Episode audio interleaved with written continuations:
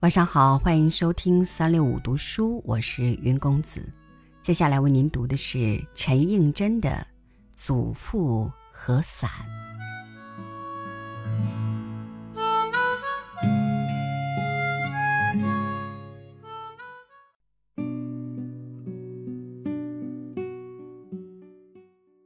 我尽力摒除一切的杂念，一心要去想那一只伞的故事了。这一向之间，那一只伞的回忆，常常要成为我的无端的悲愁的契机。这或许便是成人的，由于知道了女性而觉醒了的悲哀吧。因为依静对我说：“我撑了伞。”也犯不着生那样大的气，人家穷，买不起雨衣。一，于是便哭了。雨落着，不料我的恶作剧的生气，竟无意之间看见了一个女人的真情，更自食了触破旧疮的恶果。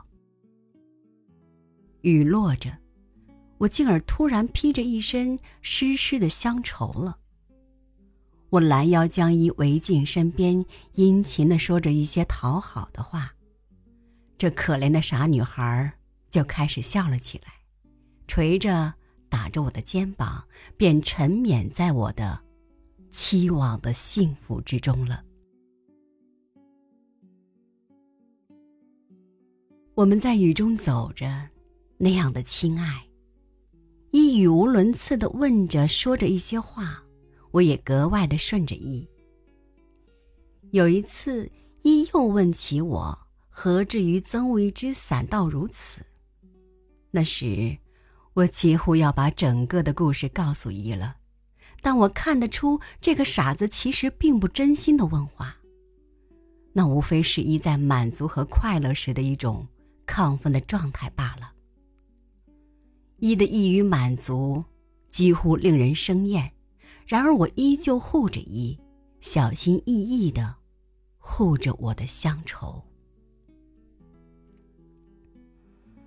唉，雨落着呀。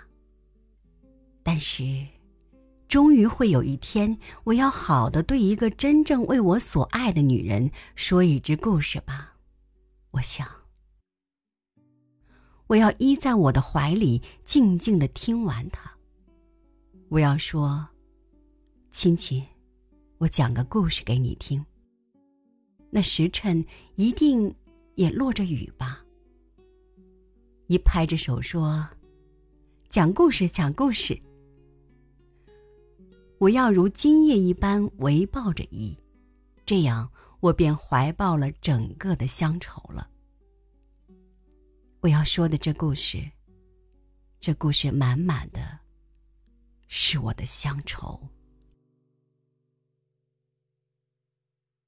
我说：“亲亲，你听着，我的故事在一个荒远的矿山区，那里维护着三个母亲，一个尤加利树林和两座满是相思树苗的山丘。这三个母亲终年怀抱着十来轩矿工的小茅屋，肌肉发达的矿夫。”他们的妻子以及一群近乎畜生的孩子们。有一年，离着这些小茅屋的群落远远的，添盖了一圈更小的茅屋。我和我的祖父便成了这村落的新客了。父亲是自小就不曾见过，妈妈倒是有过，只是我不爱意。喂，听见吗？我恨死一了。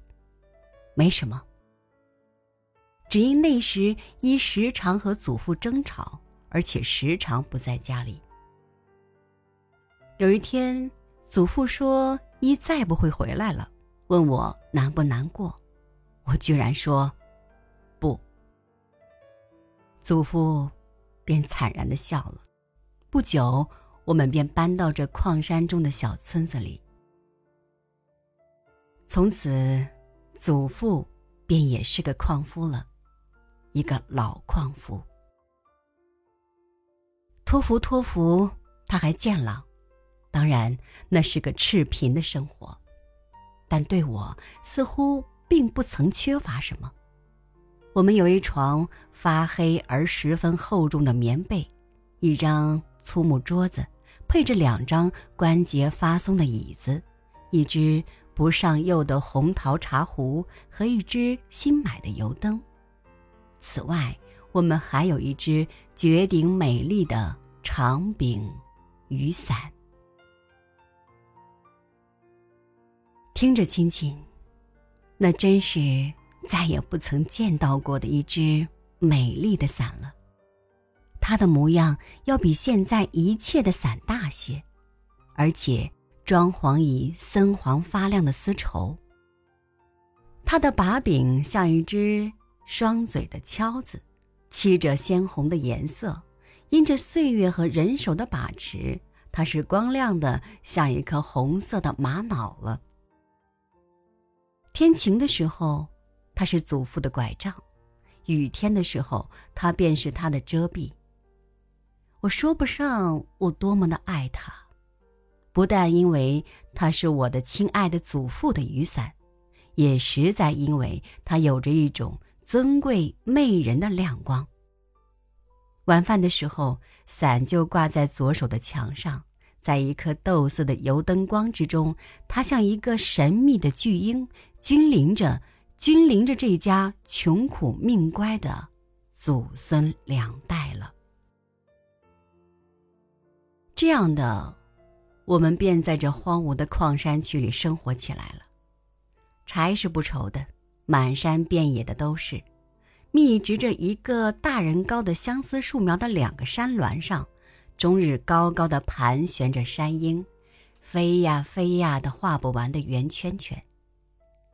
矿夫的孩子们说：“那些山鹰是天后的使者，筑巢于天外的巨岩之中。”粥也不愁的，何况偶尔也能吃些咸肉和豆腐干之类的。除了玩耍，我得看着别人的炊烟生火，为我的祖父预备晚食。此外，我终日都能听见矿区上碌碌不息的台车声。一回一回的由远而近，再由近而远了。即使是矿夫的山歌，也是随着车声而即逝的。但是天一入晚，我便全心的等待着我的祖父和他的高贵的伞子了。亲亲，真是一只好美丽的伞子。脏了，我就服侍它。湿了，我就张开它，阴亮着，可占去了我们床下的整个空地呢。两个新的春天过去了，尤加利树林开始有砍伐的人，我们全村的人都彼此知道自己有些难过，但这又似乎是十分之不值得难过的事情。他们有固定的工作。年轻力壮的，只多推出几车煤来，好多带些工钱回家。只是我的祖父，便是他自己也说年迈不行了。有一天，他出门的时候，听着斧头叮叮的声响，感伤的对我说：“好些漂亮的尤加利树啊！”便默默的拿着他的伞。上工去了。然而，我尚幼稚的无由了解这样的感伤，只是我永远也忘不了祖父的那样寂寞的、悲楚的表情。那天晚上，他变成一个病人回到家里，他果真的年迈不行了。我想着，天开始落起很大的雨。没什么，这是我们的雨季呢。但是我的祖父到夜半就病得沉笃起来。我看着他那垂死的脸色，又看见那一只右墙上的大雨伞，顷刻之间，我得到无比的启示和助力了。我添了衣服，拿起祖父的伞，跑出茅屋，冲进倾盆大雨的暗夜里了。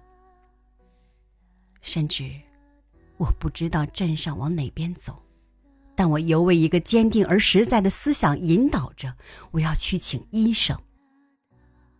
我爬上第二个相思树林场，在泥泞和暴雨之中，借着明亮的闪电，我终于看到一向只闻其声的台车轨道了。我不顾一切地顺着台车轨道奔跑着，树林的黑影在雨夜中不断的左右摇摆。可是我所感到的并非恐怖，而是因着我终于发现了在白天听得它碌碌的吼叫的台车轨道的这一新的亢奋。在闪烁不定的电光中，它像四条修长的银蛇，蜿蜒在无穷的夜路里。结果吗？好，我并不曾跑出山村，反倒跑进山坳的矿寮里去了。我一五一十的告诉守京的 亲亲，不要哭泣，那还太早了。我一五一十的告诉守京的了，他们面有愁色，彼此说：“那老家伙在坑里吐血。”已不止一次了。最后，他们决定推一辆台车出去请医生，要我顺便坐着回家招呼。现在，我坐在台车上，我为这新的经验兴奋的心里跳跃。看，我又听见那庄严的辘辘声了。在雨夜之中，那车轮辗转的声音怒吼着。我们就在那晶莹的银蛇身上滑了过去，树影依旧摇曳着，风雨愈加凄凌了。在风驰电掣之中，哗的一声，我的祖父的伞翻成了一朵花。喂，小心啊！车夫叫着说。我居然对他大声的笑了起来，一把抱着伞的尸骨。雨密密的打在我的脸上，闪光数度照耀着前面无尽的两条银色的蛇。我下了车，车便继续开向镇里去了。我抱着支离的伞骨，推门走进我的家里，觉得屁股上还粘着露露的感觉。我对祖父诉说路上的奇景，诉说着我第一次乘了台车的经验，诉说着他们去请了医生救来。啊，许是果真年迈不行了吧？我想他再也不对我说的感到有趣了。至于伞，那真的抱歉呀。看，亲亲。我于是才发现，我的亲爱的祖父，断气已经多时了。这一顷刻之间，我只觉得这小小的茅屋好不宽敞，好不寂静。次日早上，他们就把它埋了。落土的时候，我将那一把伞的尸骨也放进墓穴里。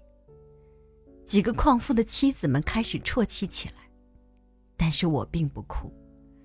其实，说哭，是哭过的，但那可是好几天以后的事儿了。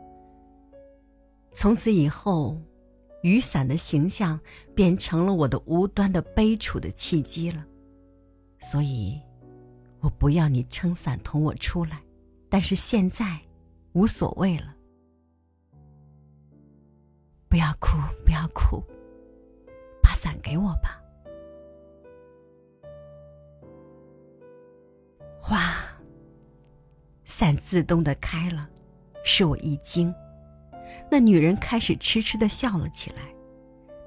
活着一的感动和爱的眼泪，一是沉湎在我的期望的幸福之中了。我们就这样，在雨中走了许多的路，全身都是雨水。一的发因着雨水，重重的贴在一的额和颊上，而且还淌着泪一般的水珠。虽然我一点也不爱着伊，但也知道的，乡愁，并不就是爱。然而，容我开始吧。唉，雨落着，雨落着呀。初刊于一九六零年十二月，笔会第二卷第五期，署名林炳培。